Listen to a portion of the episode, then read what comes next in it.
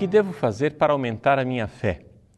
Este tema nós já tratamos num primeiro bloco a respeito da fé dos iniciantes. Agora gostaríamos de tratar da fé das pessoas que já estão mais adiantadas, que já têm mais tempo de caminhada.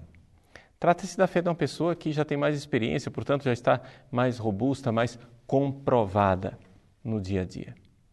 Bom, para fazer com que a nossa fé aumente, aqui a coisa se reduz simplesmente a uma realidade: aumentar em nós o espírito de fé.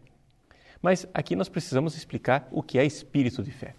Ou seja, espírito de fé, no fundo, é enxergar todas as coisas a partir do olhar de Deus. Isso quer dizer olhar para Deus, para mim, para o próximo e para os acontecimentos da vida a partir do olhar de Deus. E isto será para mim uma grande fonte de consolação espiritual. Deixa eu explicar então. O que é que isso significa na prática? Olhar para Deus a partir deste espírito de fé. Bom, se eu quero olhar para Deus a partir do espírito de fé, eu não posso deixar-me levar pelos altos e baixos da minha vida espiritual, das minhas consolações, quando estou em momentos de pico, estou muito bem porque estou sentindo consolações de Deus, ou momentos de baixa em que eu estou sentindo provações e aridez. Não. Se você olha para Deus em, com espírito de fé, você sempre terá diante dos olhos o fato de que Deus é misericordioso, amor infinito, presença na sua vida. E Deus está aí mesmo no meio da aridez, da tempestade e da provação. Nesse espírito de fé, então, você começa a aumentar a sua fé quando você exercita na prática esta constatação de que Deus está me amando por que ele está permitindo tudo isto? Talvez eu não enxergue com o meu intelecto, mas eu enxergo com a fé, com o olhar da fé, com o espírito de fé, o quanto ele me ama e o quanto ele saberá tirar uma ressurreição de cada cruz que eu enfrento em minha vida. Pois bem, eu devo olhar também com o espírito de fé a mim mesmo. Por quê? Porque se a pessoa não olha para si com espírito de fé, ela termina tendo é, oscilações. Nós terminamos quase que maníacos depressivos. Ou seja, no momento em que eu estou em estado de graça e estou muito bem, então eu estou para cima, estou otimista. Mas a tendência de quando eu estou olhando só para o meu lado positivo é eu ser levado pela vaidade, pela soberba, me achar melhor do que os outros, me achar mais abençoado que os outros. Ao mesmo tempo, quando eu estou em momentos de pecado ou de grandes defeitos espirituais e morais aparecendo dentro de mim, a tendência minha é me desprezar completamente e deprimir, de alguma forma me condenando. Pois bem, olhar para si mesmo com espírito de fé é não ser mais é, suscetível tanto a esses altos e baixos, mas me agarrar em duas verdades fundamentais a meu respeito. Eu sou miséria, mas sou amado com um amor infinito de misericórdia. Miséria e misericórdia são aquilo que mantém mais ou menos estabilizado o avião né, da minha autoestima. Eu nem me esqueço da minha miséria para não ser levado pela soberba e nem esqueço da misericórdia para não ser arrastado pela, pelo desespero. Como é que eu olho com espírito de fé para os acontecimentos do dia a dia? Bom, os acontecimentos do dia a dia ficarão então marcados pelas bem-aventuranças. Nas bem-aventuranças, por exemplo, Jesus diz: Felizes os pobres, felizes os que choram, felizes os perseguidos. Mas como é possível ver esse tipo de felicidade? Somente se eu tiver espírito de fé.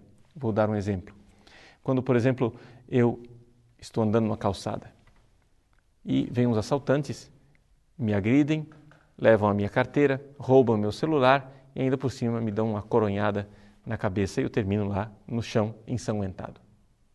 Pois bem, quando eu vou à polícia para fazer o boletim de ocorrência, lá está escrito o nome da vítima sou eu.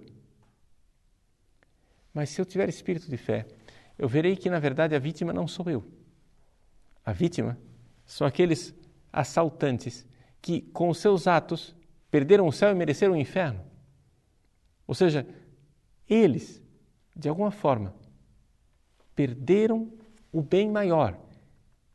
Eles foi que sofreram o mal imenso e irreparável. Ou seja, uma carteira, um celular e um galo na cabeça não são uma perda irreparável. A única coisa irreparável que existe verdadeiramente é o inferno.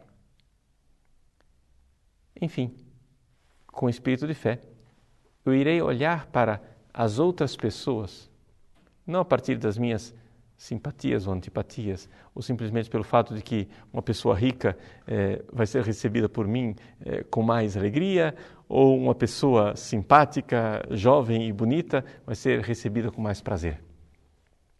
Eu irei começar a olhar para aquelas pessoas como almas imortais e como pessoas que devem ser salvas, na sua grande dignidade. Embora elas estejam, talvez, num estado de depravação, num estado de perdição, por exemplo, quando alguns jovens se acusam no confessionário de ter caído no pecado da pornografia, eu sempre aconselho, meu filho, reze pela alma daquelas pessoas que você viu na pornografia, que estão sofrendo o grande perigo de serem condenadas eternamente ao inferno. Peça pela salvação delas peça para que elas deixem de se machucar se usando daquela forma vil. Olhe para elas com espírito de fé.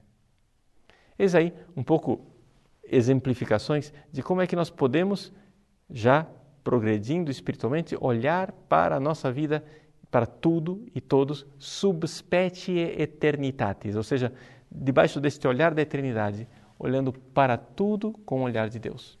Isso será para nós fonte de grande consolação. Por quê? Porque as coisas ficam, na verdade, invertidas, na verdade. Na verdade, nós começamos a enxergar a realidade das coisas de outra forma. E começamos a ver que as perdas verdadeiras são aquelas perdas espirituais.